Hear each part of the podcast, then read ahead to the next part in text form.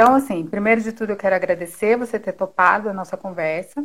E aí depois eu quero que você se apresente e que você vá contando pra gente como que é essa trajetória de um corpo negro, feminino, nordestino, né? É, dentro da academia e como aconteceu essa interface da academia com as mulheres em privação de liberdade. É, especificamente, eu queria que a gente falasse sobre essas mulheres, porque elas são mulheres que elas não têm voz, elas não têm vez, ninguém sabe nem que elas existem, né? E você é, tem um trabalho muito interessante e muito bonito, né, com elas, que eu acho que isso deve ter acrescentado na sua vida e deve ter acrescentado mais ainda na vida delas. Então, eu queria que a gente falasse sobre isso. Bem-vinda e fica à vontade. Então, é, eu já estou observando aqui no chat a entrada de alguns amigos, amigas e familiares. Eu brinco sempre que é, eu tenho a felicidade de sempre que eu vou falar em qualquer lugar, principalmente nesse contexto pandêmico, poder contar sempre com o suporte das amigas. Aí, boa noite, da, já tô vendo minha tia, minha amiga, minha irmã, minha mãe. Então, benção, maninha, benção, minha é, tia. O, o, o Instagram do Enegrecendo, ele, deu, ele bombou. Falei, gente, a Priscila vem a cada 15 ah, dias. Letícia vem, também entrou. Obrigada, minha gente. Primeiro, boa noite. Eu tô com a cara bem cansada, porque eu estou desde uma hora da tarde aqui nesse pique de computador, de trabalho, de aula, de um monte de coisa. Aí eu botei um batonzinho, né, pra gente melhorar um pouquinho a cara. é, agradecer a você, Maria Tereza, pelo convite para a gente poder falar, né, um pouco sobre essa experiência de educação espaço de privação de liberdade, falar um pouco da minha experiência como uma mulher preta, é, baiana, feirense, da Rua Nova, e que estou nessa diáspora que é, é, viver no Sudeste, né? Especialmente no Rio de Janeiro, que é onde eu vivo com a minha família, né? Meu, meu companheiro, meu filho, que daqui a pouco vai aparecer aqui me pedindo alguma coisa, porque eu tô sozinha com ele agora à noite, meu companheiro teve que resolver umas coisas de trabalho, então eu estou em months off, que é quando que é um, um movimento que muitas mulheres mães estão vivendo nesse contexto pandêmico.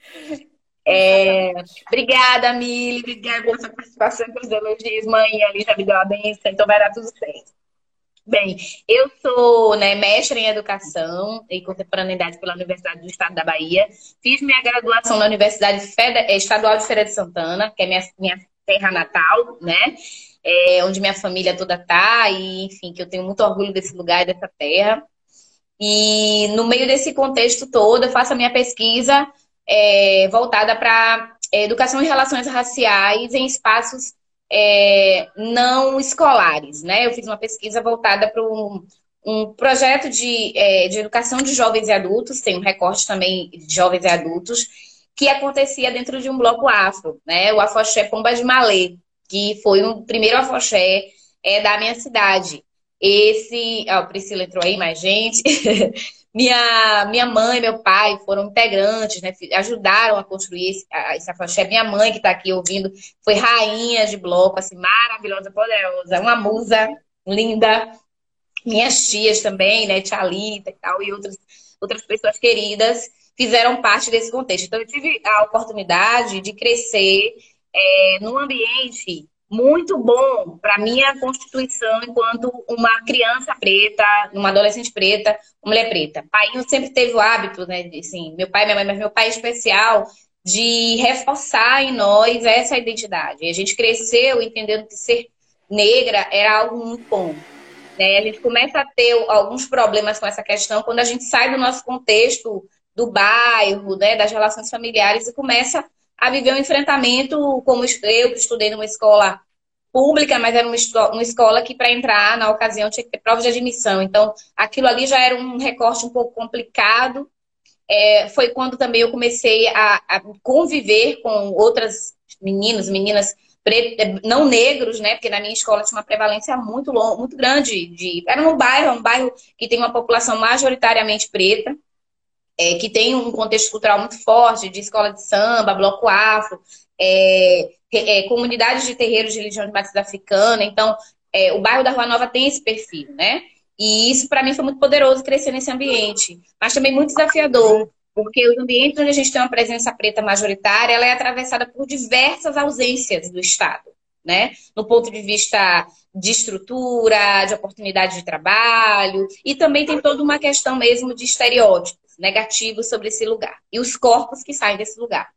Então, quando eu resolvo, na minha graduação, fazer uma pesquisa sobre o Afoxé Pomba de Malê, que tinha um projeto voltado principalmente para pessoas pretas ali da, do Afoxé, porque ele foi criado ao se perceber que muitas pessoas que integravam o Afoxé não conseguiam terminar nem o ensino fundamental porque existia toda uma dificuldade, mas também tinha um, um certo preconceito com relação às pessoas que eram do afaxé, porque muitas eram, sim, de religião de matriz africana. Então, é, o racismo dentro do ambiente escolar, ele também perpassa é, é, o racismo religioso, né? E aí, é, quando na graduação eu tive a oportunidade de voltar a falar sobre essa experiência, eu quis falar sobre isso, e na, na pós-graduação eu retomei o Afoxé fazendo uma análise comparativa com a escola municipal que tinha no bairro e com o Afoxé. Para é, tentar entender essa experiência de racismo, como é que se configura no ambiente escolar regular, num projeto, e como isso é nesses corpos de, de jovens e adultos. E aí me surpreendo, eu optei por uma metodologia de grupo focal. A Railma, não sei se ela já está aí no chat, é uma amiga minha de longas datas, uma irmã, e ela topou o desafio de ser a pessoa que me auxiliou na minha pesquisa, né? Assim, gravando e tudo mais. E aí eu escolhi a metodologia de grupo focal. E lá convidei, né, visitando a escola, porque eu visitei a escola e o Afoxé. Do Afoxé eu coletei as informações. Quando chegou na hora de coletar com as escolas, eu queria identificar, tipo, ouvir a fala né, dos estudantes. Ó, oh, foi a escola, eu vivi situações de racismo na escola, assim, assim, assim. E aí, quando eu perguntei, né, em uma das oficinas, é, sobre quais os espaços onde é, é, aquelas pessoas, né, adolescentes, jovens, viveram uma experiência de racismo que mais marcou a vivência.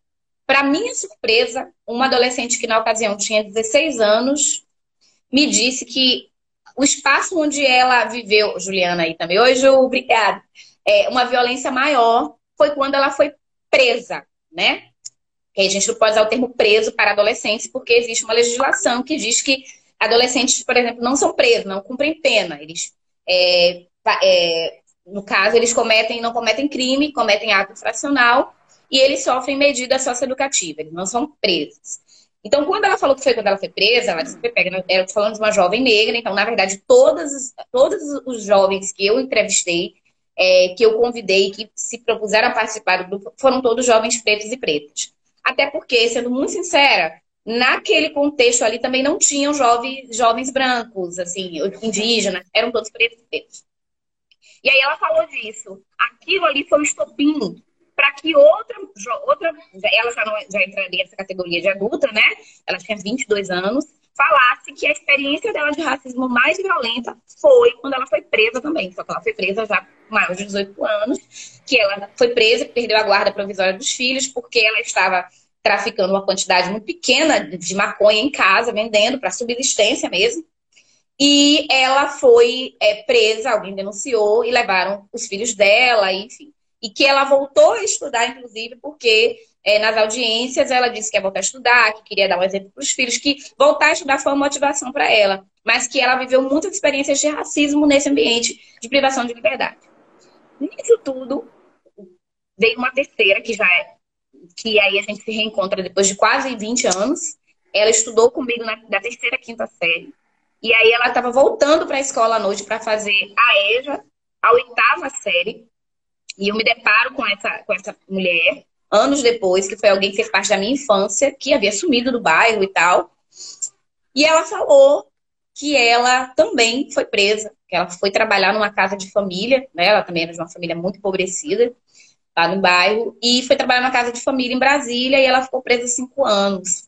Porque o companheiro dela traficava, a polícia chegou, ela acabou, né? Ele já tinha passagem, ela acabou assumindo, digamos assim. E isso foi muito complexo, porque eu olhava para aquela mulher, assim, foi muito difícil não controlar a emoção. A pesquisadora ali ficou paralisada, e aí a Priscila baixou ali, Priscila, qual, pensei na hora, qual é a linha tênue que separa a sua vida, a sua trajetória da trajetória de dessa pessoa que estudou com você da terceira série ao quinto ano que já tem três filhos e que foi aprisionado, que perdeu a guarda dos filhos durante um tempo, que voltou para a Bahia para tentar, anos depois, refazer essa vida e está buscando a escola como um elemento. Claro que elas trouxeram também a escola como um ambiente extremamente complexo, né, nessa questão da violência racial. Mas aí o encarceramento chegou, feminino, chegou muito forte para mim.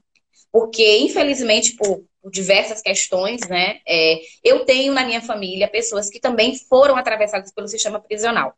Né? E isso é, gera uma, um, um reflexo nas famílias, né? A gente sempre fala que pessoas quando são privadas de liberdade, as famílias também, elas acabam cumprindo pena fora das grades, porque elas passam a ser estigmatizadas, é, elas são maltratadas quando elas vão visitar. E, especialmente, eu vou me retratar a mulheres. Sim, porque são mulheres ainda. É, o grande quantitativo que vai visitar outras mulheres quando são encarceradas. Quando os homens são encarcerados, ele é encarcerado, mas ele tem uma mãe que vai levar um alimento para ele, ele tem uma tia, ele tem uma avó, ele tem uma companheira, às vezes até mais de uma. Mas, enfim, a família, quando o homem é aprisionado, ela não abandona, ela continua existindo porque geralmente as mulheres dão seguimento a essas famílias. Quando uma mulher é aprisionada, a experiência é muito mais complexa. Ninguém tira a guarda de um cara quando ele vai preso, alguém vai procurar alguém para dar. Mas quando uma mulher é aprisionada, principalmente quando é uma mulher que é mãe, ela, ela vive um peso, assim, uma marca muito grande. Primeiro porque a gente vive numa lógica extremamente é, patriarcal, machista, que quando você pensa em prisão, você não pensa que uma mulher vai cometer um crime. Porque a ideia de que nós somos frágeis, dóceis, boazinhas, permissivas, submissas e tal, tal, tal, isso é um, um que é uma construção do imaginário coletivo, isso é algo muito complicado, porque quando essas mulheres são privadas de liberdade, elas sofrem, né, é, de uma maneira dupla. Elas são atravessadas aí pela violência é, de gênero, e quando são pretas, em sua grande maioria no Brasil, Rio de Janeiro, na Bahia, enfim, até em, em regiões onde não tem uma predominância é, afrodescendente tão marcada, ainda assim, os corpos que são encarcerados em grande quantidade são corpos negros. Então, é, isso tudo para dizer que, a partir daí, e eu tentei levar isso para minha pesquisa, na minha defesa, minha orientadora achou que era complicado, que a banca não ia entender e achar que eu estava saindo muito da temática mas aquilo me inquietou. E eu comecei a virar autodidata para começar a pesquisar sobre educação e privação de liberdade. Porque uma dessas mulheres da minha, da minha pesquisa, ela falou que ela frequentou a escola. Não era bem uma escola. Ah, a gente ia numa sala que era uma biblioteca e tal. Então, depois, anos depois, eu descobri que, na verdade, não tem escola. Ela ficou presa num presídio misto que tem na minha cidade. Depois, ela seria transferida para Salvador, que em Salvador, que tem presídio feminino, Feira de Santana não tem. E ela acabou conseguindo sair antes disso. Mas, na verdade, hoje eu entendo que o que ela viveu foi uma experiência de remissão de pena pela leitura, que eu vou falar um pouquinho sobre isso, porque isso também faz parte da minha é, atual militância nesse contexto aqui no Rio de Janeiro, né? E aí eu continuei lendo, pesquisando, me inscrevi para ser aluna ouvinte de uma disciplina que falava sobre isso, aqui no Rio, já vivendo no Rio, e me aproximei da associação Elas Existem Mulheres Encarceradas, que estava iniciando essa discussão é, essa formação sobre pensar encarceramento de mulheres. Hoje eu já não estou mais na associação, isso aí no começo desse ano, né, por uma série de questões. E, mas eu já realizava na Bahia, antes de ser uma mestranda, antes de UFs, antes de tudo isso. E muito por conta dessa experiência com os afoxés, blocos afros, minha tia Jó, que me ensinou a trançar cabelo. Né? Eu sou a mais velha, né, de três, então eu transei muito cabelo em casa, fiz muita oficina em casa. De manhã falava, arruma o cabelo das suas irmãs, não sei o quê. Deve estar tá aí, Charlize, Samaica, Leise, todo mundo aí, cuidei desses cabelos. Oi, Kelly, tudo bom, Kelly? Obrigada. Já conheci o cabelo de Kelly também. Daqui a pouco, se eu me falar que eu trancei cabelo, vai aparecer um monte de gente levantando a mão aí no chat, viu? Então, eu trancei cabelo muito tempo, mas era uma coisa que eu fazia para ganhar meu dinheirinho, falando a verdade, né? Claro. Mas isso se transformou depois, inclusive, no meu processo de formação, na pedagogia, como algo que eu vi que eu podia levar para minha experiência docente. Então, fazia oficinas com meus alunos e tal, era convidada por outras amigas Priscila, vem aqui na minha escola, porque você faz uma oficina, mas você não vai só trançar cabelo, você fala outras coisas. E eu fui desenvolvendo uma metodologia de trabalho, né, nessas oficinas, que é o que eu chamo, né, de oficina trançando sentimentos. Porque a gente usa ali as tramas do cabelo, né, para traçar outro, uma outra linha de diálogo, né? É, quando a gente toca na cabeça de alguém, a gente sempre tem que pedir licença, né? Licença, porque a cabeça é um lugar muito sagrado. Dentro de algumas religiões, isso é algo assim, é, principalmente nas religiões mais africanas, a cabeça é um lugar que a gente tem que ter muito respeito. Mas até mesmo no campo da, da psicanálise, né? Essa coisa da cabeça como um lugar que a gente precisa tratar. E nesse momento que a gente está vivendo de pandemia, a gente está falando muito de saúde mental, saúde mental, então eu acho que é um modo também para a gente entender que essa saúde mental perpassa por cuidar dessa cabeça é, em vários aspectos, né? E, e aí vem essa questão mesmo do transando sentimentos.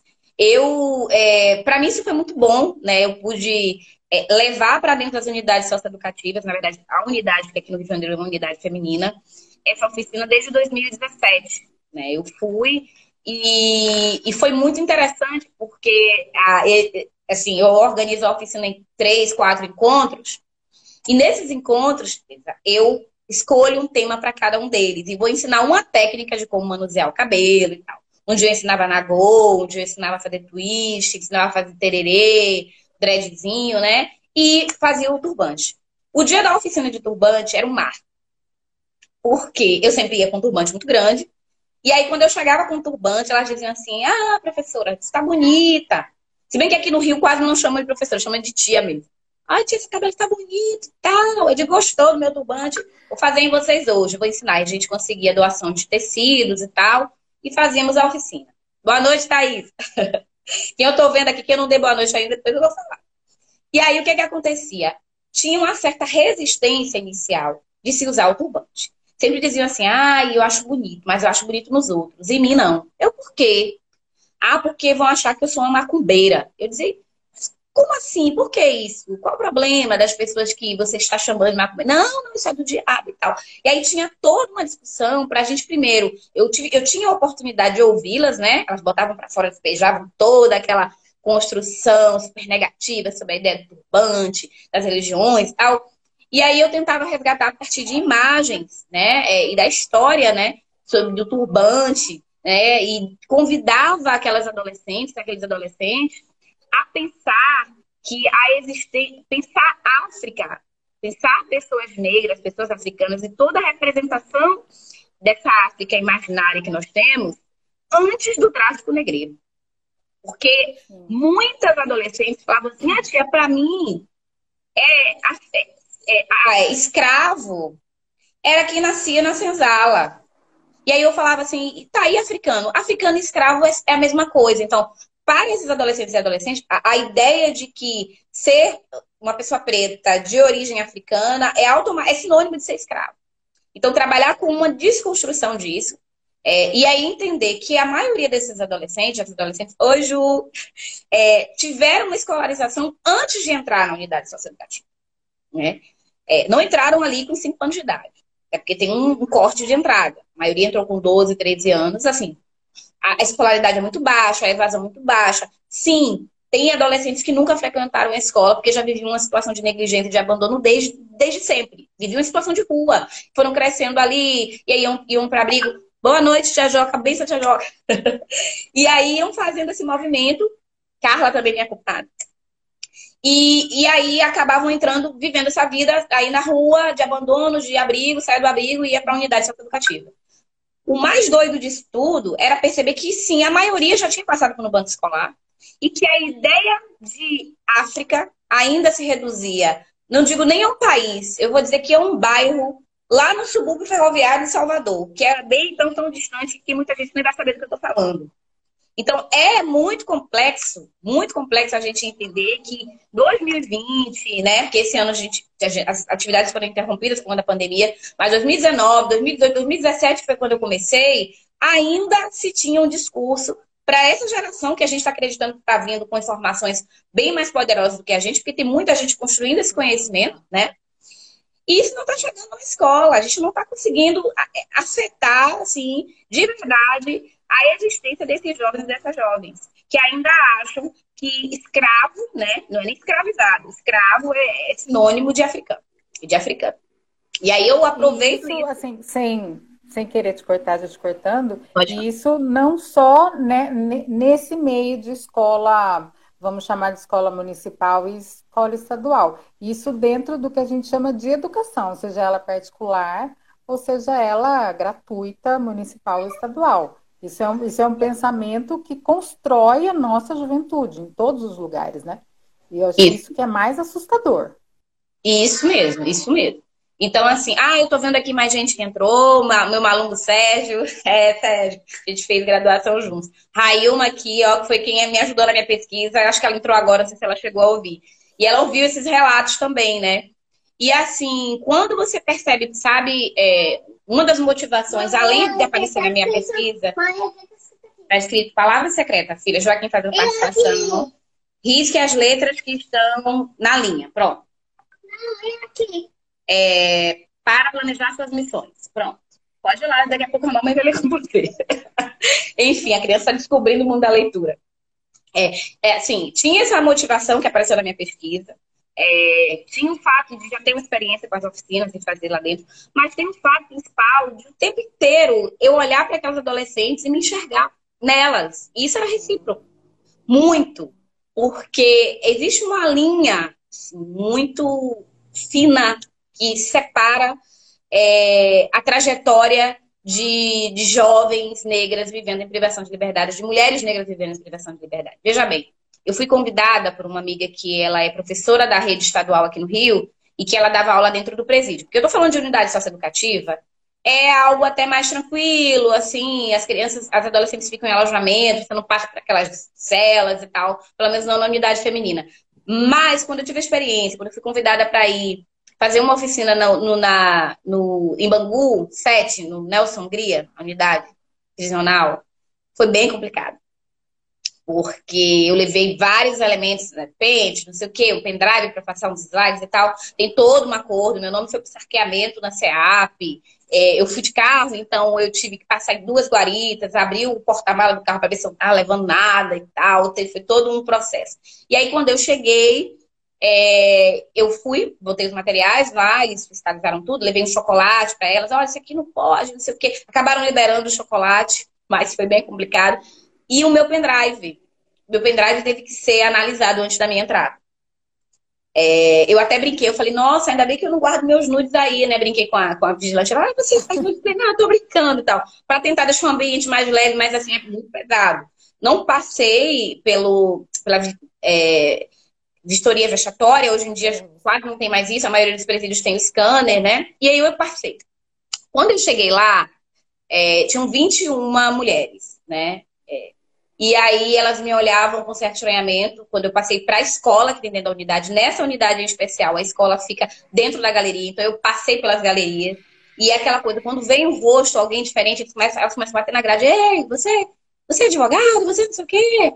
E eu tava com turbante. Ainda depois eu falei, cara, eles vão pedir pra eu tirar esse turbante. Mas eu queria de propósito com turbante. Mas como eu passei pelo scanner, eu acho que eles pensaram assim, não tem nada escondido nesse turbante.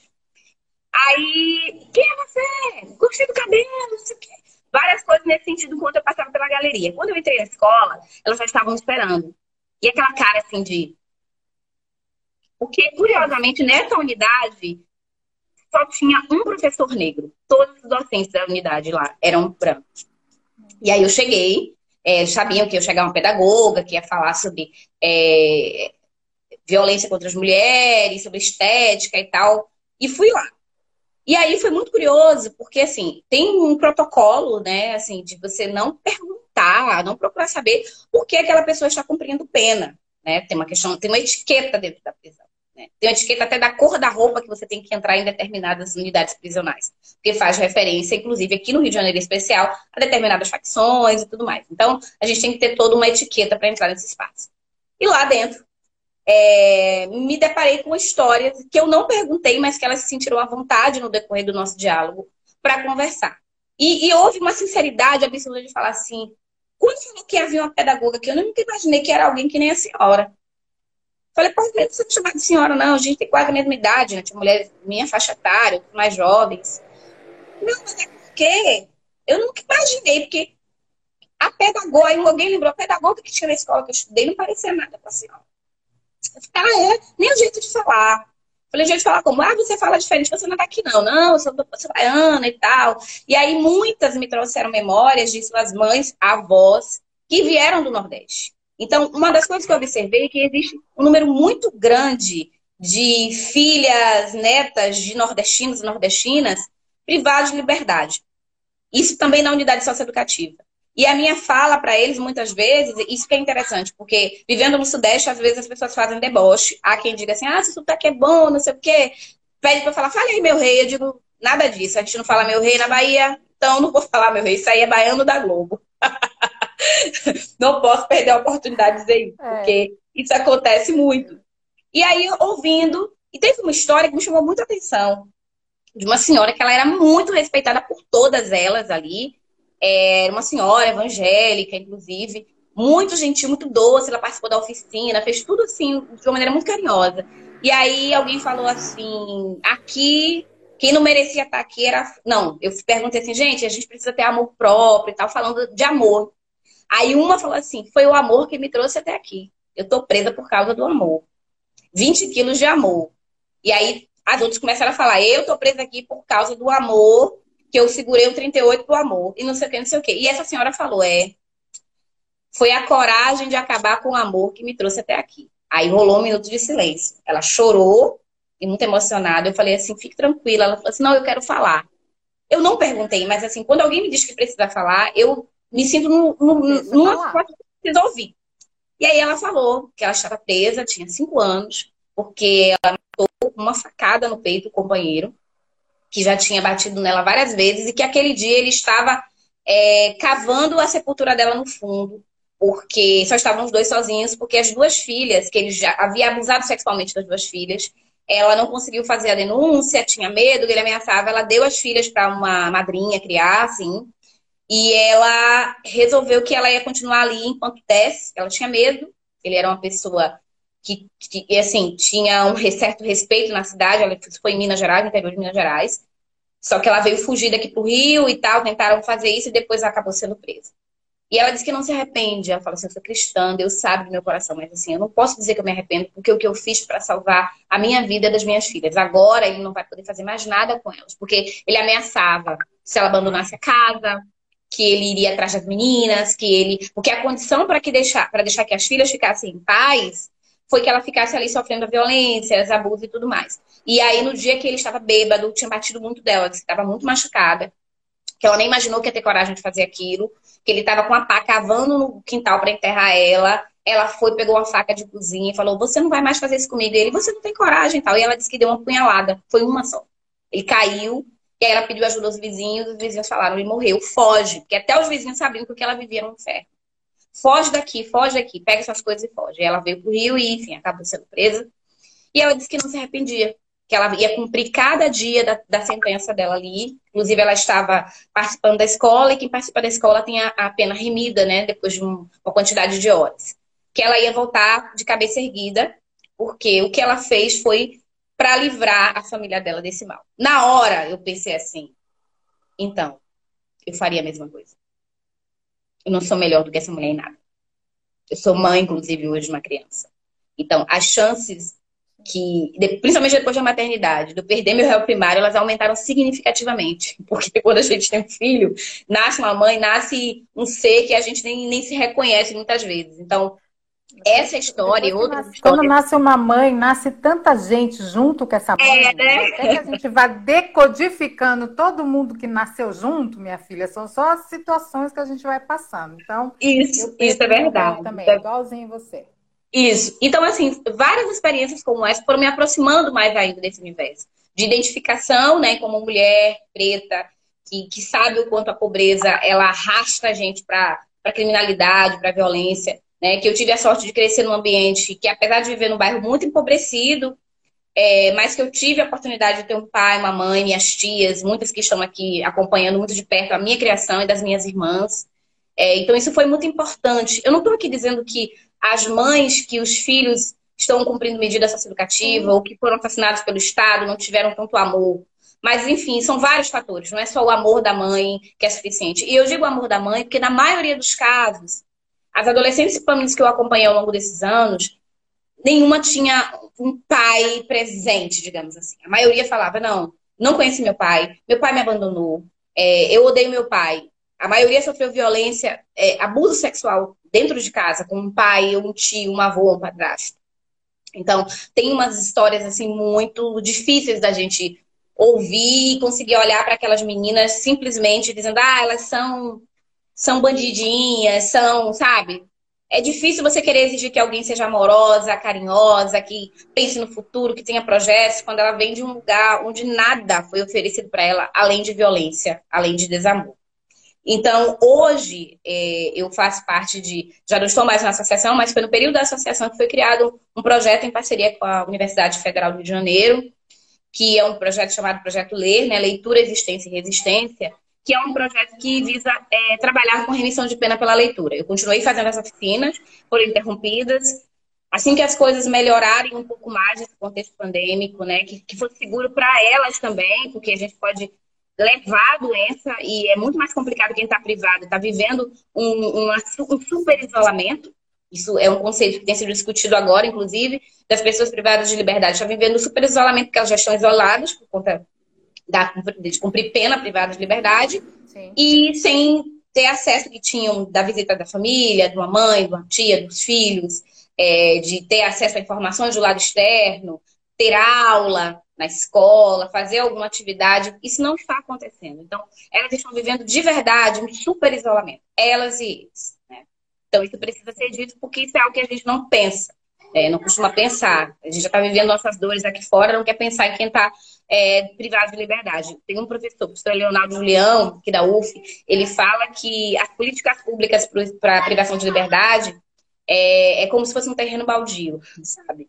é, é isso, é uma sensação de abandono mesmo, que tá ali, a gente sabe que existe, mas deixa lá, deixa lá pegar dengue, deixa lá pegar tuberculose, pegar o que for. É, no início da pandemia tinha uma discussão muito complicada sobre criação de, de a compra de contêineres para colocar as pessoas privadas de liberdade que tivessem com Covid.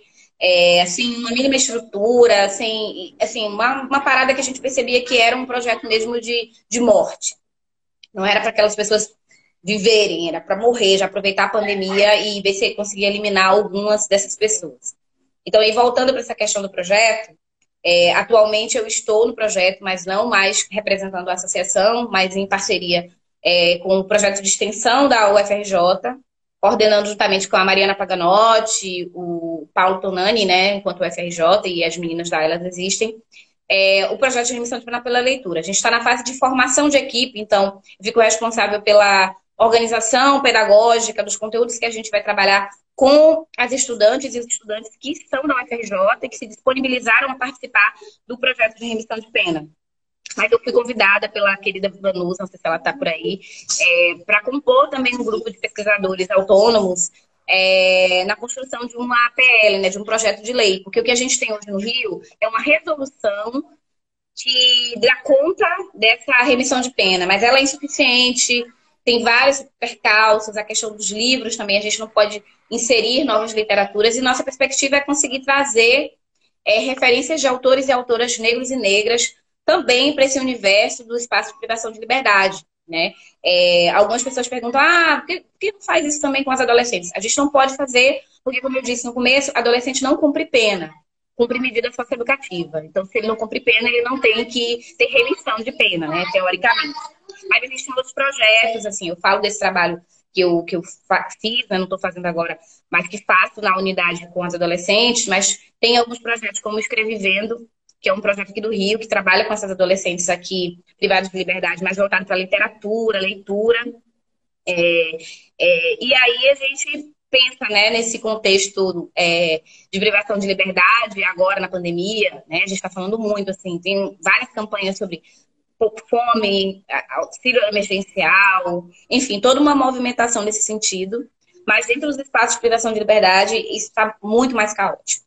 Então, como a gente está vivendo uma situação caótica de modo geral, e isso está sendo publicizado redes sociais, televisão e tudo mais, é, há uma escolha pelo silenciamento dessas demandas, especialmente das demandas dessas mulheres. Né? Quando a gente fala que é, as mulheres privadas de liberdade experimentam violências diversas, eu vou falar de algo que para algumas pessoas é de conhecimento, para outras não. Que é o fato, por exemplo, da ausência do Estado em entender que são pessoas que menstruam, que estão privadas de liberdade, e não somente homens cisgênero, entendeu? Por que, que eu estou dizendo isso? Porque em algumas situações, é, mulheres recebem três absorventes para passar uma menstruação inteira. O mês inteiro, o, tipo, os dias que elas tiverem de fluxo. E aí, o que, que se vai fazer? É, colchão, né? Assim, há uma, uma ausência, uma, assim, colchão é uma coisa que acaba muito rápido em unidade feminina. O fenômeno do colchão. É por quê? Porque muitas utilizam o colchão como absorvente interno. Miolo de pão também é utilizado quando tem pão, como absorvente interno. Jornal. E aí o farrapo do próprio colchão, de roupa. É... É... eu sei que é pesado, eu sei que isso não é uma coisa boa de se ouvir. Mas algumas coisas a gente precisa dizer. Na verdade, eu não tenho muito conforto em falar sobre a privação de liberdade, porque é algo que, por exemplo, eu acho que não devia existir. A gente tem uma lei, uma, uma legislação que ela acredita que só a privação de liberdade é a possibilidade de remir um crime, de, enfim. E a gente não pensa em possibilidades de justiça restaurativa, de medidas de cumprimento de pena alternativas. É tudo muito nessa lógica punitivista do encarceramento. Né? E claro que tem um mecanismo que se ganha com isso. O Brasil não está assim ainda, mas é um caminho que a gente vai acabar chegando, infelizmente, mais cedo ou mais tarde, que é a privatização das unidades prisionais, tá? Daqui a pouco uma Bangu vai valer mais do que a Petrobras. Digo para você. Porque esse é um movimento que já acontece nos Estados Unidos há muito tempo. A Angela Davis, ela fala muito, ela tem um livro muito bom que é Estarão as prisões obsoletas onde ela traz essa realidade, e aí ela vai marcar a década de 60, a década de 70, década de 80, com o crescimento é, da privatização das prisões no Brasil. Com um discurso, veja bem, de que, olha, eles vão pagar para ficar preso, vão trabalhar, vão receber, vão se ressocializar. O termo ressocializar é um termo que me causa muito incômodo. Porque se eu estou ressocializando algo, dá a ideia de que houve que não houve uma socialização, socialização, que houve uma falha, né? O que a gente precisa entender é que o conceito de sociabilidade ele é variável, né? A minha sociabilidade, os ambientes onde eu tive a minha sociabilidade construída, eles foram ambientes que me favoreceram ter acesso e possibilidade a determinados espaços.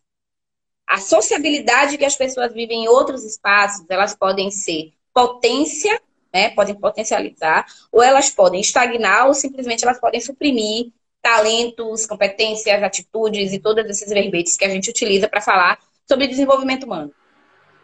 Então, muitas vezes, alguém que nasceu e cresceu como eu, na Rua Nova, ela que enfrentou, e aí o exemplo dessa, dessa mulher que eu reencontro 20 e tantos anos depois, quando vou fazer minha pesquisa, e que reencontra essa mulher vivendo essa experiência de violência e enfim, de encarceramento, é que eu percebo assim que são pequenos detalhes que fazem a diferença. Né? Ter participado de algumas, algumas ONGs, algumas atividades em ONGs, algumas atividades é, que foram importantes também para eu pensar para além daquele lugar ali é, que eu vivia, que para mim era bom, era confortável, mas a gente precisa entender que o mundo pertence a nós. Aqui no Rio de Janeiro, eu trabalhei em três escolas, um projeto que é um projeto em especial que era dentro de uma favela. E eu tinha crianças e adolescentes que nunca tinham saído daquele, daquela favela. Tinham 13, 14 anos, nunca tinham saído. O mais distante que tinha ido era ali na Central do Brasil fazer a identidade e voltar. Não conheciam Cristo Redentor, que pra gente que é de fora acha, como assim?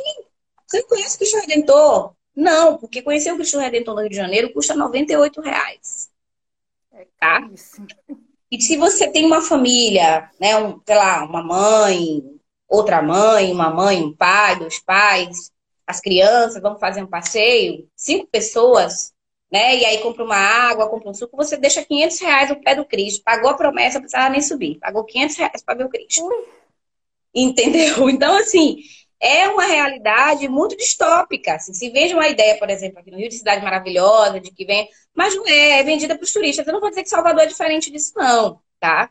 Ah, Porque também, assim, as crianças iam para a praia no queixão. Pegava ali, quando eu morava em Salvador, eu morei no Cabula, tinha uma van na Arandiba que rodava Narandiba. a cidade quase toda. Salvador inteiro. Conhece? Eu pegava Conhece. na Arandiba Olha, menina, estrada das barreiras, é, ia passando ali até chegar em Itapuã, chegava a estar cansado. Mas ia, assim, a gente ainda tinha a possibilidade de ônibus que é direto, ou van. É. Quase todos os bairros de Salvador, você tem um ônibus que vai passar ali pela Pituba, Barra, né? Aqui no Rio, não. Aqui tem uma estratégia, realmente, eu desconfiava disso, depois eu fui confirmada por um amigo que é geógrafo, que fez um estudo sobre o Rio como uma cidade partida. Para você conseguir chegar é, aqui na Zona Sul, que é onde ficam as praias, né? É, é, muito complicado. Assim, tem toda uma logística que você vai gastar uma grana para chegar aqui, né? É distante. Então, assim, há uma construção da cidade realmente para que as pessoas não tenham acesso. Então, eu cheguei aqui tive muito estranhamento nesse sentido. Assim, ainda tenho, né? É, sobretudo um estranhamento também racial, porque em alguns lugares, assim, a marca de predominância é, é branca da cidade é muito grande, né? Eu não vou dizer que, ah, não, Priscila, você está me dizendo que da Bahia não tem isso. Não, tem bairros que você sabe que tem uma presença maior de pessoas brancas. Mas eu acho que o quantitativo me assustou muito, no sentido de, de ver pessoas pretas, por exemplo, que não problematizavam isso. Falei, minha gente, por que vocês não vão na praia? Por que não tem? Por quê? Por quê? Por quê, né? E isso ia chegando para mim e depois falando, Priscila, acorde. É isso, entendeu? É isso que a gente tem para hoje. Mas o que, que a gente precisa fazer? A gente precisa, enquanto educadora, me penso nesse compromisso, trazer para os meus alunos, as famílias que eu tinha contado, dizer assim, rapaz, vá na praia, se organiza no começo do mês, guarde dinheiro da passagem, leve seu suco, seu sanduíche, não deixe de estar não, você tem que estar em todos os lugares. Principalmente proporcionar para as crianças essa ideia de que, olha, esse é o espaço que eu posso estar. Minha, criança está emocionada agora. Estou fazendo esse barulho no, no quarto. E, e, levar mesmo, se apropriar da cidade como espaço, né? É, que é algo que as pessoas naturalizaram. Eu não posso ir aqui, eu não devo estar aqui e tudo mais. Então, eu acho que parte do nosso enfrentamento, também como, como profissional da educação, seja nos espaços de privação de liberdade ou nas escolas, porque eu estou falando, muita coisa que eu falo, que eu vi na minha atuação na oficina lá, na fala das estudantes, das meninas, dos meninos, eu também ouvi aqui fora. Então, assim, é muito sério isso. Né? É perceber que, por exemplo, a gente tem aí uma lei homologada, a Lei 10.639-03 de 2003, né? A lei já é maior de idade e a gente ainda não conseguiu efetivamente, assim, de uma maneira mais pulverizada, trazer essas discussões sobre questão racial de maneira honesta, mas porque eu vejo muita gente dizendo assim, não, minha escola trabalha a questão da diversidade. Eu, particularmente, estou tomando um rancinho até do conceito de diversidade. Porque o diverso, né, algo que é diversificado, tem um marco para ser diverso. Né? Então, assim, para ser o diferente, né? Mas eu também penso que pensar uma pedagogia de diferença é demarcar um território e dizer assim, todos somos diferentes. O diferente não pode ser o preto, o indígena, sabe, o homossexual, a lésbica, não. Todos somos diferentes. Né? É conseguir entender que existe esse marco aí, a gente precisa disputar isso. E perceber também que não é no dia 20 de novembro colar um cartaz, escrever Viva Zumbi, resolveu todo o problema curricular de que a maioria dos currículos são currículos extremamente racistas. A gente quer falar sobre questões raciais, a gente precisa buscar um marco epistemológico afrocentrado. E esse é um desafio. Um desafio da escola. E aí vai ser para professor preto, para professor branco, mas sobretudo para os professores brancos para as escolas que têm um quantitativo grande de crianças brancas. Eu vou dizer isso só para ilustrar, que eu estou vendo que o tempo também está correndo, uma situação. Meu filho estuda numa escola, na turma dele ele é o único menino negro. Na verdade, essa é a terceira escola que ele estuda, e no máximo que ele já teve foi duas colegas negras na turma. Essa escola não tem. Não tem, só tem uma orientadora educacional negra, quase não tem professoras negras e pouquíssimas crianças pretas. A escola, ano passado, resolveu durante a pandemia na aula online, que na aula online tem suas desvantagens, mas tem a vantagem de você conseguir participar. Às vezes não quer, mas está ali. A escola fez um projeto, vamos passear pelo mundo. E escolheu alguns países para falar sobre a riqueza. Aí falou de Portugal, falou do Japão, falou da, da Austrália. E aí fizeram a essência de falar, vamos falar sobre o continente africano. Quer dizer, olha a escola também, trazendo no subconsciente de crianças de 5 anos de idade que a África é um país.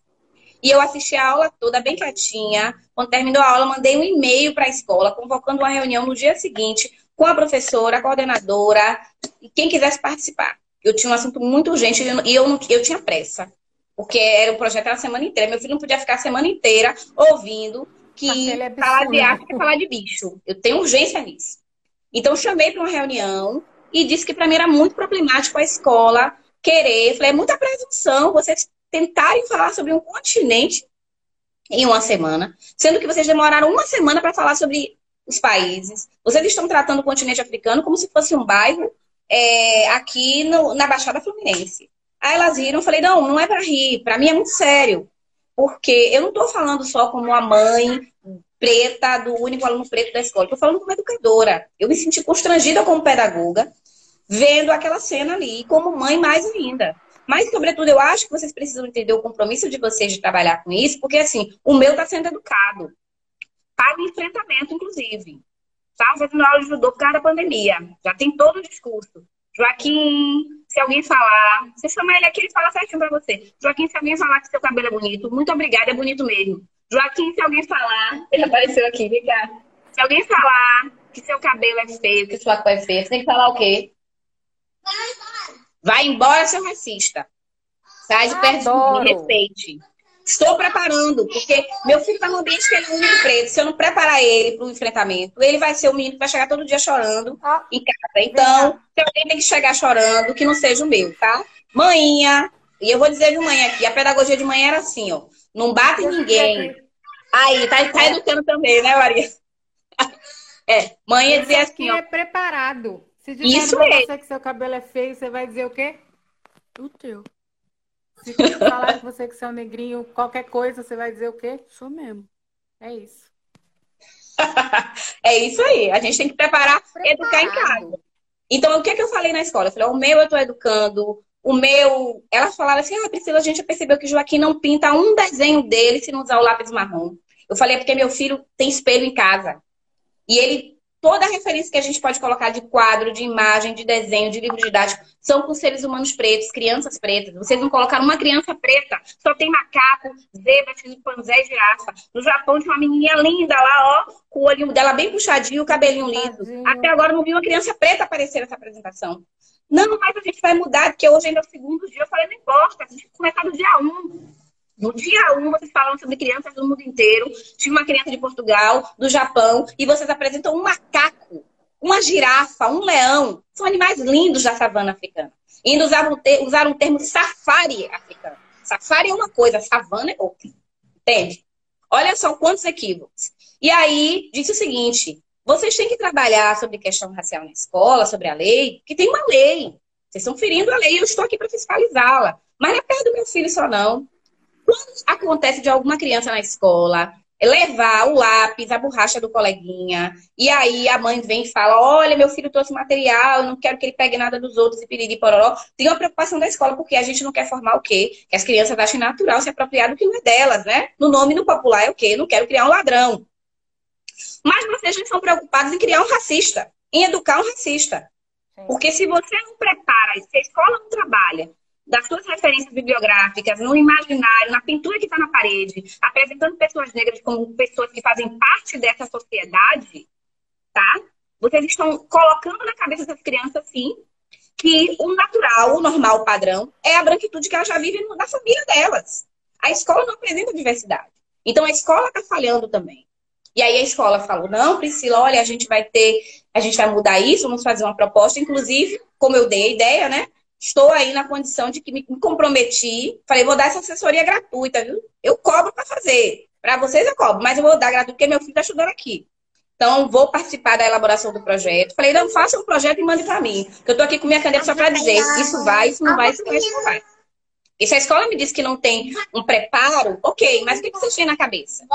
Então, eu, a escola precisa se comprometer né? Eu não vou poder ficar dando assessoria gratuita o tempo inteiro para a escola do meu filho, nem para nenhuma outra escola. É um compromisso do docente. Se você quer se pensar numa escola, ah, eu quero uma sociedade justa e igualitária para todo mundo, meu amor, se você não entendeu ainda que sociedade justa e igualitária só vai ser constru construída de verdade quando a gente se comprometer com as questões raciais, estruturais que o racismo causa, né? Não é só sobre ah, fulano chamou fulaninho de cabelo assim, de macaco. O pessoal ainda não entendeu que racismo é muito mais complexo.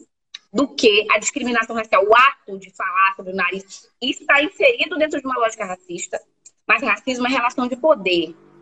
É, inclusive, entender o que se naturaliza dentro do ambiente escolar, práticas de rainha do milho e que sempre quem ganha é a menina branca. Práticas. Aqui no Rio tem uma coisa que eu acho ridículo. Sinhazinha. Aqui é sinhazinha, meu bem. A sinhazinha da festa junina, o senhorzinho das festas juninas. Olha a referência. No dia que eu vi isso na escola eu trabalhando, eu falei, gente, a cara de vocês não arde, não. Vocês usarem esse conceito sinhazinha. Não, porque a gente usa o tempo inteiro. Eu falei, tem tanta coisa que se usa o tempo inteiro que já passou. Não dá mais, não dá mais para voltar atrás. É hora de parar e refletir, pensar novas práticas. Porque a gente está formando uma, uma, uma, geração aí, quem está tendo a possibilidade dessa essa geração, também pessoas que se formaram e que não vão mais aceitar. E aí você vira a professora problemática, a mãe problemática, a madrinha que é problemática, você vira problemática. Para mim já foi, ser problemática é sinônimo de quem está buscando enfrentar essa lógica social racista, beleza, pode me chamar de problemática. Né? E hoje eu faço isso com muito mais fervor, porque eu faço isso também como mãe, né, de um menino preto, né, que num contexto em que ele estuda hoje, eu preciso pautar isso o tempo inteiro. Qualquer comentário, qualquer coisinha, e eu já coloco isso desde o começo, que qualquer bobeirinha, no, até no grupo de pais, que eles percebem que estão fazendo alguma coisa, pedem, pedem até desculpa, não, é isso aqui, não sei o quê. Porque assim, a gente vai ter que educar essas relações raciais no constrangimento. Porque a gente está conversando, está explicando, o pessoal não está entendendo, chegou a hora do constrangimento. Ou vai ser pelo amor, ou vai ser pela dor. É como mãe me ensinou. Não bate em ninguém, mas não chega em casa apanhada. Então, eu tô é, nesse movimento, sabe? De, de, é. de, preparar isso aí. Né? Esse é o meu compromisso. Hoje, mais ainda, dentro do espaço de privação de liberdade. Mas no meu ambiente de trabalho hoje, que não é um ambiente escolar, Hoje eu sou, estou né, coordenadora pedagógica de um programa de pós-graduação em saúde é, que eu tenho no meu corpo de docentes, que eu oriento, eu, eu, meu marido brinca que eu sou uma pedagoga ensinando médico a ser professor. É muito difícil. É muito difícil por uma série de fatores. Eu trabalho em uma equipe com 12 profissionais, eu sou a única pessoa preta. Minha sorte é que eu tenho uma companheira não negra de trabalho que é muito consciente e que está o tempo inteiro também trazendo, apontando algumas questões. Então, assim, é, a gente precisa o tempo inteiro se impor, ser fundamentado, né? ler, estudar, explicar porque está fazendo essas escolhas, para que não abra um precedente de que, olha, aquela professora, aquela pedagoga não está indo muito bem. Então, no ambiente profissional, o tempo inteiro a gente tem que estar tá se afirmando. Isso é muito ruim. Isso é uma das coisas do, do racismo mais perversa.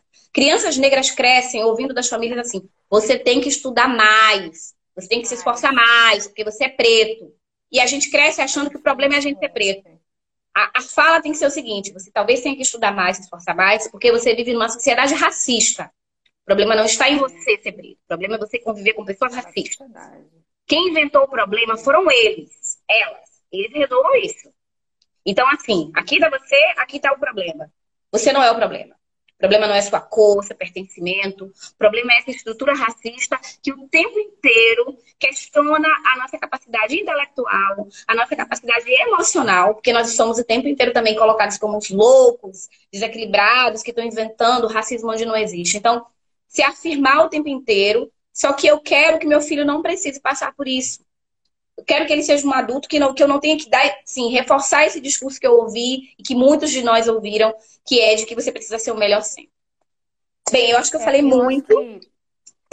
eu quero muito agradecer a todo mundo que está participando no chat, que eu não pude falar, mas assim, faltam dois minutos, né? É, é muito chato quando acaba assim do nada. É, dizer é. que para mim é uma alegria poder falar sobre isso. Aqui, na verdade, eu estou só pincelando algumas coisas, né? É um tema muito mais amplo, em que eu estou tentando me debruçar, inclusive, estudar mais, conhecer mais, que é sobre a educação, dar uma visibilidade sobre esse tema, né, da educação e privação de liberdade com recorte racial, porque a população privada de liberdade no Brasil hoje, seja na restrição com a socioeducação ou nos presídios, são de pessoas pretas e pretas. É, isso não é coincidência. A gente não pode achar que é natural, porque nós somos maioria da população, porque nós não somos maioria nas universidades. Então, enquanto a conta não bater, e se você me disser assim, ó, nós temos 80% na cadeia e 80% na universidade, aí eu vou entender que tem um sentido. Mas enquanto a gente for minoria nos espaços de poder, né, é, nos cargos de poder, na universidade, a gente vai ver esse enfrentamento e pautar que é sim raça que marca as desigualdades no Brasil. Eu quero abrir outra live para a gente continuar falando sobre isso. Assim. A gente é, pode marcar um outro dia. É, a gente vai marcar. Um... Eu vou pensar aqui um outro lugar para botar você. Não esquenta, não, que eu sou boa nisso. Tá bom, então, Maria. De arrumar lugares. Agradecer muito a sua, a sua vinda, agradecer demais a sua fala, a sua disposição, a sua disponibilidade. E foi exatamente o que eu falei lá na divulgação, né? Que a Priscila ela tem uma, uma energia e uma disposição para viver e para ser instrumento de transformação que ela é, é inspiração para todos nós. Então, assim, eu só tenho a agradecer a sua vinda. Muito obrigada, viu, Pri? Tá. Olha, eu, quero, eu tô vendo um monte de gente aqui, vou falar rápido. Eu quero ser a Cris, a Lívia, a Elis, a Fabiola, a Carla, a Taine, Daya Lixa, meu companheiro aí que tá tocando aqui várias questões da invisibilidade de pessoas privadas, é verdade. É, enfim, várias pessoas aqui, a gente, Mili, Rogéria, Vanessa, Ionara, minha tia, tia Joca, minha amiga Thaís do trabalho, enfim, gente, muita gente participando aqui. Não dá, é complicado essa coisa de live, né? A gente não consegue é, ver todo mundo aqui. Quem eu não falei o nome, desculpa, mas eu agradeço muito. O, o chat está bombando aqui. Tá, Thaísa também, minha linda, que é um. 15 dias. Olha só, você tem que convidar a Thaísa para falar sobre educação afrocentrada, viu? Vou te passar esse contato. É muito querida. Mire para falar sobre educação neocolonial. Tem uma pesquisa de doutorado linda entendeu? Fez a pesquisa em, em, Angola. Tem muita gente boa aqui no chat. O próprio o, Sérgio também tem uma página muito legal, que também foi meu, meu contemporâneo do mestrado, de educação com cordel. Tem uma galera muito boa aqui participando. A Mari Maricota, Maricotinha também, que é da biologia, que também foi companheira da época da graduação em que a gente discutia sobre ações afirmativas na UF. Cara, tem uma galera muito boa aqui no chat que eu acho que seria bom se a gente pudesse ouvir todo mundo. Vou te mandar o contato, Pessoa, já bombar ó, o projeto Enegrecendo, trazendo gente preta, afrocentrada. Meu, meu mês de abril, né? Abril e é, abril, maio já está minha agenda já está organizada. Além de tudo, eu vou agradecer de me ajudar a fechar minha agenda. Graças Vou, vou passar o contato todo muito povo bom. Tá bem, então, viu? Olha só, um beijo, um beijo, gente. Muito obrigada por terem ficado até agora. E agora eu vou dar atenção ali ao menino. Maria Tereza, ah. sempre bom estar contigo, viu? A gente vai trocando. Obrigada. Beijo, beijo, tá beijo, beijo, gente. Beijo. Gente, eu quero agradecer todo mundo que veio, todos os amigos da Pri, todos os meus amigos. É sempre muito bom estar aqui, é sempre muito bom conversar. Eu curto muito fazer esse negrecendo. Vocês não têm noção de como isso me dá prazer. Quero dar um recado importante.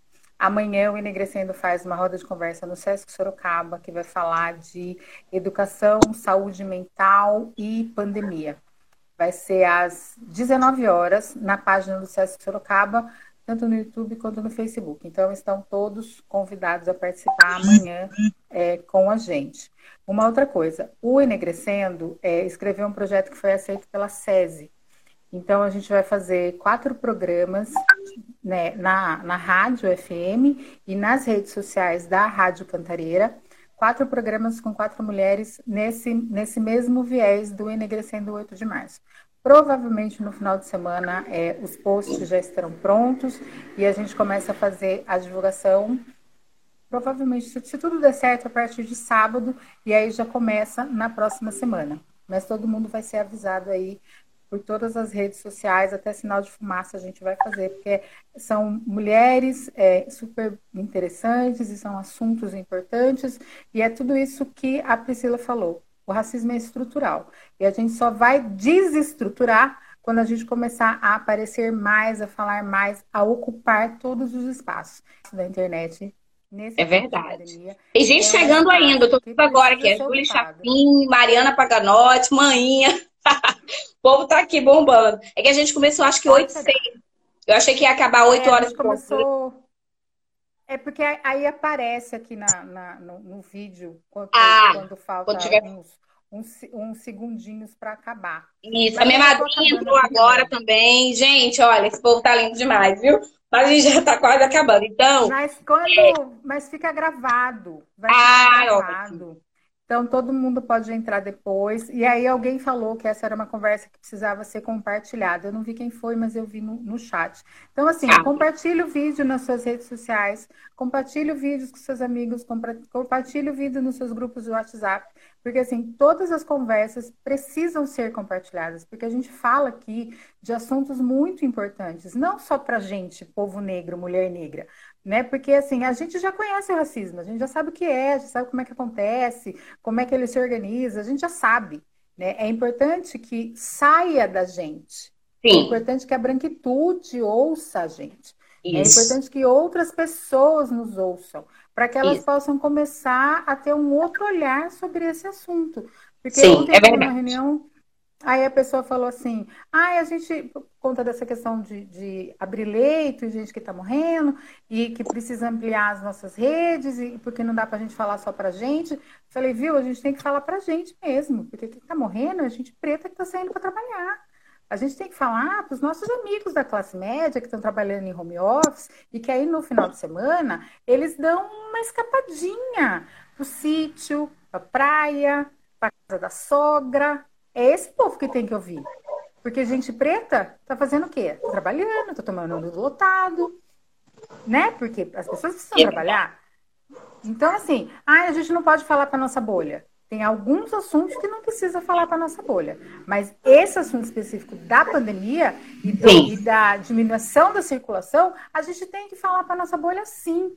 Porque ainda que a gente seja que passe pelos, pela as agruras do racismo, a gente tem um, uma condição de vida que é um pouco melhor. E aí, assim, Sim. somos duas mulheres negras que têm uma condição de vida um pouco melhor, no meio de, assim, 300 mil pessoas brancas que têm uma condição de vida que é muito melhor que a nossa, inclusive. Então, essas Sim. pessoas, elas têm que ouvir. Elas têm que ouvir que elas têm que ficar em casa, elas têm que ouvir que elas não podem ir para praia, elas têm que ouvir que elas não podem ir na chácara, ir no sítio, então, isso a gente tem que falar, da mesma forma que a gente tem que falar a respeito dessas questões do racismo que vão estruturando né, a nossa convivência, que também são coisas que vão nos adoecendo. É, aqui no Rio, assim, é, o que eu estou ouvindo desde o começo da pandemia, de amigas que moram próximo, estão em comunidade, falar assim, Priscila, é como se não existisse pandemia. Porque as pessoas precisam trabalhar. Elas acham o seguinte, se eu estou saindo para trabalhar a semana inteira, eu também preciso ir para praia, eu preciso fazer alguma coisa para me divertir. E é muito complicado, muito complicado, né? É, hoje a gente bateu mais uma marca de pessoas afetadas pela pandemia, é, afetadas de várias, várias formas, porque quando alguém morre, toda uma família é afetada. Quando alguém adoece, quando alguém é entubado, quando alguém está no hospital, né, seja lá por qual problema de saúde, inclusive na minha família a gente está vivendo agora esse momento, né, tô com minha prima que está né, fazendo tratamento de saúde, e nesse contexto de pandemia, isso é muito complicado, a gente fica com medo de pegar Covid, até quem vai acompanhar. Então, eu peço também para vocês que emanem uma energia muito boa, assim, quem gosta de fazer oração, reza, sente vela, sabe? Que mande uma energia muito boa para minha prima Graziele, que está internada, que está para fazer um procedimento, acho que ainda hoje. E, enfim, tem sido dias mais difíceis para minha família. Eu sei que você também enfrentou alguns problemas de saúde com a sua mãe. E a gente está num tempo de desejar saúde. Nunca desejar saúde foi tão importante para as pessoas. No aniversário, falando no aniversário, saúde, meu amor, e caminhos abertos para você fazer o que você quiser de sua vida. Mas tenha saúde. E nesse momento, ter saúde não é só comer bem, é também. Beber água, é também. Mas usar a máscara, sair com álcool gel, evitar aglomeração. Eu sei que tá difícil para todo mundo, tá todo mundo cansado, saturado disso, mas a gente tentar, né, fazer esse movimento uns pelos outros, enquanto a gente ainda não tem vacina, né, entender que a gente está vivendo um, pro, um projeto político genocida, sim, sabe? Não tem a ver com partido político, tem a ver com posturas políticas, que são posturas que fizeram com que essa altura do campeonato o Brasil não tivesse vacinado nenhum, nenhum um mínimo do que tinha que vacinar, nem dos idosos, quanto mais para chegar na população adulta, jovem e nas crianças. Então, a gente precisa ter consciência política que a pandemia no Brasil chegou como um vírus, como chegou em outros países, mas que aqui, a maneira como ela está sendo tratada, ela está sendo tratada de uma maneira genocida, ela está sendo tratada de uma maneira que, que é de uma política mesmo de, de mortalidade das pessoas. E quem mais está pagando por isso são as pessoas mais empobrecidas e que no Brasil a pobreza tem cor e essa cor é a cor preta. Então a gente precisa dialogar nesse sentido com os nossos, entendendo que estamos vivendo um tempo muito difícil, né? E que se a gente não unir forças, não tiver uma consciência coletiva, a gente não vai conseguir ultrapassar isso. Mas a gente precisa ter consciência coletiva para lembrar os seus familiares e amigos para não ficar saindo para não usar o gel, mas para aprender a votar também. Porque se a gente está é, nessa bagaceira, é porque a gente errou muito nas escolhas políticas. Sim. Eu espero que isso seja uma a lição aprendida pelo povo brasileiro. Eu tenho fé que na próxima eleição a gente vai conseguir ter um resultado melhor. Eu espero.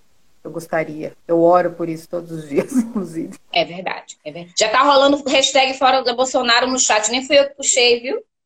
Mas gostei de quem Não, fez. Mas, a, mas a, gente, a gente concorda. A gente concorda. quando a gente postar, a gente bota lá a hashtag fora É isso Bolsonaro. mesmo. A minha tia botou aqui. É um projeto de extermínio de pobres e pretos. É isso mesmo, minha tia. Infelizmente, a gente vive isso. A gente já vivia esse projeto antes, com a mão do Estado, matando de várias formas, né? A nossa juventude é, de diversas formas, encarcerando essa juventude, mas hoje a gente vive isso. Além de, de, de, dessa demanda de violência, a gente vive também essa demanda de negligência. Saiu uma pesquisa semana passada dizendo que no Rio de Janeiro.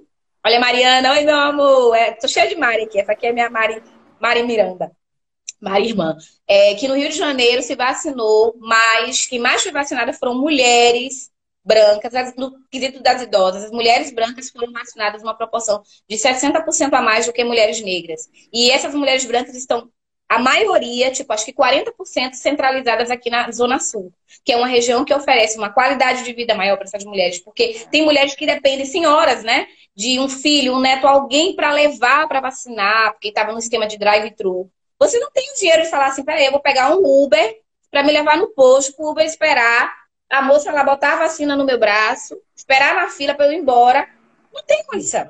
Então, assim, tem toda uma estrutura, uma logística também que impossibilita. Impossibilita o acesso até mesmo à vacina. Né? Às vezes mora numa comunidade, o posto é muito longe, precisa de uma, um auxílio. Então, no Rio de Janeiro, está é, é, é, se desenhando essa desigualdade também. E já tem pesquisas falando que mais morreu até agora de Covid no Brasil foram pessoas negras a gente precisa lembrar que a primeira morte no Brasil de Covid foi de uma mulher negra empregada doméstica. A segunda morte foi registrada de um homem, um porteiro. Então, assim, as pessoas que morreram de Covid é, da alta sociedade eram pessoas que tinham fator de risco, que eram muito mais velhos, né? Assim, que tinham uma série de fatores contra. Mas no Brasil, pessoas jovens estão morrendo de Covid, pessoas jovens pretas estão morrendo, pessoas jovens pretas pobres estão morrendo. Então, isso é um sinal de alerta, não dá para achar que está é, sendo igual para todo mundo quando alguém diz assim: estamos todos no mesmo barco. Nós não estamos no mesmo barco, a gente está no mesmo mar, que é o mar da, da preocupação, da desesperança, do medo. Porém, tem gente que está no iate, tem gente que está no navio, tem gente que está no barquinho, tem gente que está na boia, tem gente que está segurando um pedaço de madeira, um pedaço de toco, assim, ó. Assim, ó, para poder se segurar. Então é isso. A gente não pode achar que tá tudo igual, que a doença mata todo mundo igual, porque não é. É isso mesmo, Sérgio. A dignidade humana vai para o fundo do poço. A gente está vendo isso. É e, e, a gente está falando de humanos pretos, que são essas pessoas que estão mais sendo afetadas pela pandemia. Pobres e pretos. Então a gente precisa se posicionar diante disso, sabe, de uma maneira verdadeira, entendendo que não é uma questão de partido A, partido B, é uma questão de postura política. Não está acontecendo. E muitos dados e muitas informações estão sendo subtraídos. É, e que toda a população paga por isso. Ontem eu não tive coragem, porque eu não tenho paciência de ficar dois minutos vendo aquele homem na televisão. Mas eu vi os vídeos das inverdades que ele disse, que estava desde, desde o começo apoiando, Sim. que tudo, que, né, que apoiava a vacina e tudo isso, e que ninguém aqui é maluco, que a memória também não é tão fraca, que testemunhou este senhor dizendo atrocidades, fazendo todo o um movimento para que as pessoas não usassem máscara, nem fizessem nada disso, né? Ele e outras religiões, é, lideranças políticas e religiosas, inclusive, que foram até se vacinar fora do país, mas que na, trouxeram um discurso de que a, a pandemia era é, uma invenção diabólica ou algo do, nesse sentido. É, não entrando no método religioso, mas entendendo que a pandemia afetou todo mundo. Quem é cristão, quem é ateu, quem é católico, quem é budista, quem não é. Todo mundo perdeu alguém, ou todo mundo passou por essa experiência. Alguns ilesos, outros com sequelas. né? Outros vão levar sequelas para a vida inteira, porque se você perde alguém que você ama, você vai ter essa memória. E quando você pensa né? Que isso tudo foi, poderia ter sido evitado se a gente tivesse um movimento de vacina, de conscientização, uma liderança mais firme dizendo, não, galera, vamos lá, vamos usar máscara, vamos fornecer álcool gel, vamos fornecer máscara para os mais carentes, vamos fornecer um auxílio emergencial para que as mães não tenham que vir fazer faxina, né? Não tenham que fazer, porque muitas estão vivendo isso, fazendo faxina ali, fazendo faxina aqui, pedindo na rua com as crianças. Eu nunca vi tanta criança em situação de rua como eu estou vendo agora na pandemia. Eu estou assustada, né? É, isso é pavoroso. E, e, isso é algo que a gente não pode fechar o olho e dizer, não, olha, não quero discutir política, tem que discutir. Porque é isso que está matando as pessoas, é isso que está acabando com a nossa população. Eu não sei quanto tempo a gente tem ainda. Você, Você sabe aí? Um... Oh, a minha irmã está falando aqui que a live não cai, minha filha, que ela não caiu. Não caiu? Eu já participei de live uma hora caía. Não, já tá e, eu tô adorando aqui, eu acho que a gente precisa resgatar o que o pessoal tá falando aqui no chat, assim, ó. A palavra de ordem desses governos é o genocídio, e isso mesmo, Mari. É, Carla fala, não sei o que é pior, se é ele ou seus apoiadores. É isso, sabe? Porque a gente tenta dialogar, mas a, o pessoal ainda tá com a cabeça muito fechada. Não, porque o PT, gente, esquece o PT, o PMDB, o PFL, a gente tá falando de vida, a gente não tá falando de partido político. É. Ah, mas é porque agora que o Lula votou. Gente, olha só, se o Lula voltou agora e ele conseguir fazer algo, que tipo, ele, eu brinco que ele fez um discurso, conseguiu fazer uma mágica de no, no, no discurso seguinte, o então desse presidente está de máscara, coisa que ele já não fazia há muito tempo. Né? Eu falei, mais dois discursos dele, ele vai apoiar a vacina, a gente vai ter um monte de coisa. então, assim. Mas foi exatamente isso que aconteceu, é, né? Se eu vou pensar é, bem, foi exatamente isso que aconteceu. Mas não de tinha que ser assim. Ele, tá ele não tinha que se movimentar, porque está sentindo né? ameaçado com a possibilidade do Lula se candidatar. Sabe, não é sobre o Lula, é sobre a gente entender que a gente não tem um governante que nos respeite. E isso é algo eminente, assim, quem ainda apoia é, essa perspectiva genocida desse homem precisa acordar. Já foi o tempo. Já foi. Sabe, tem gente morrendo. Hoje, eu nem sei, eu nem olhei hoje quais foi, qual a quantidade de pessoas que morreram hoje. Porque eu olho o noticiário, eu me sinto mal. Entendeu? Eu fico mal, mal de verdade. Entendeu? É, porque eu, eu me solidarizo com essas dores. Eu não posso naturalizar isso, senão eu perco minha humanidade. Eu acho que a gente perde a humanidade, porque a gente não. E assim, todos os dias você recebe alguém, você vê luto, pela perda de um tio, de um primo, de uma vizinha, entendeu? É... Isso causa um incômodo pra gente, pra gente também. Eu me sinto incomodada, eu, eu me, me, me afeta. É, essa coisa de, ah, vai morrer mesmo, né? Não é assim que funciona. Não, não é assim. As hashtags aqui, ó, o pai tá de volta, o pai tá on. É. Olha esse pessoal Exato. aqui. Essas pessoas que ainda têm alguma dúvida, né, da importância de você ter um comando central de combate à pandemia, é só a gente olhar para os Estados Unidos, né? Depois que o Trump saiu e o Biden assumiu o país, né, você tem uma mudança de recuperação, de número de mortes, né, de, de com aquela população. Ele disse que nos 100 dias, que do seu, no seu, nos 100 primeiros dias, ele vacinaria não sei quantas pessoas. Ele vacinou o dobro daquilo que ele falou que faria. Então, assim, é. não é um problema assim de eu não sei o que eu vou fazer. Olha para o mundo que você vai descobrir, né? Ouve o movimento social que você vai descobrir, entendeu? Não Mas, pode dizer que é falta de dinheiro, que é falta de fornecimento da é. vacina. É, é mesmo uma política aí, o Fred botou. Quem apoia o genocídio é tão genocida quanto ele. Tipo, é uma política mesmo de genocídio, sabe? De morte da população. Bem, eu acho que a gente. eu fico com medo a de gente falar. Porque senão a gente não vai é. sair daqui nunca mais. Eu tenho, eu tenho que dar um gancho no menino. gente, agradecer tá mais. Mãe, mãe. Quem entrou até agora. Agradecer a mãinha, beijo a mãinha, beijo painho, todo mundo, minhas tias, minhas irmãs que estão aí, minhas amigas, minha comadre, minhas comadres, os amigos aí com, maravilhosos aí de minha terra, o povo que eu já te falei que você tem que procurar esse pessoal pra gente ouvir, que tem muita coisa boa para falar. E é isso, minha gente. Acho que a gente fica por aqui, né? por agora. E vamos aí seguindo aí nessa luta. Por enquanto, a gente está se mobilizando no campo da virtual, né? Se apropriando desses espaços também botando nossa cara preta para jogo, porque geralmente quem fica é as blogueirinhas fazendo maquiagem, não sei o quê. Eu até gosto de maquiagem, né? Mas chegou a hora que a gente cansa, a gente não quer só maquiagem, não. A gente quer ouvir proposições, a gente quer disputar os espaços de poder, e é isso. É o povo da Rua Nova, que Rua Nova presente. é, e é isso aí, gente. Muito obrigada. Aí é com você, Maria Tereza. Você que finaliza agora. Um beijo, tá bom, então. gente. Muito obrigado. Beijo, um obrigada a todo mundo. Boa noite. Todo mundo.